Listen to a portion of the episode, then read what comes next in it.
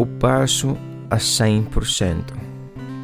Apenas o primeiro passo, no qual admitimos a 100% que éramos impotentes perante o álcool, pode ser posto em prática como uma absoluta perfeição.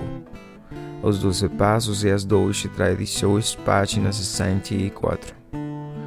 Muito antes de conseguir ficar sobre o mar, Sabia sem qualquer sombra de dúvida que o álcool estava a matar-me. Mas mesmo assim, com este conhecimento, fui incapaz de parar de beber.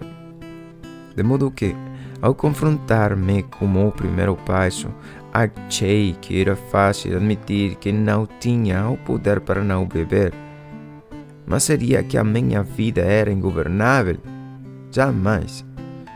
Cinco meses depois de chegar a, estava de novo a beber e admirava-me por quê. Mais tarde, de volta a, e a sofrer das minhas feridas, di-me conta que o primeiro passo e o único passo que tem de ser feito 100%. É a única maneira de o fazer completamente e fazê-lo completamente. Desde então, já passaram muitas 24 horas e não tive de fazer outra vez o primeiro passo.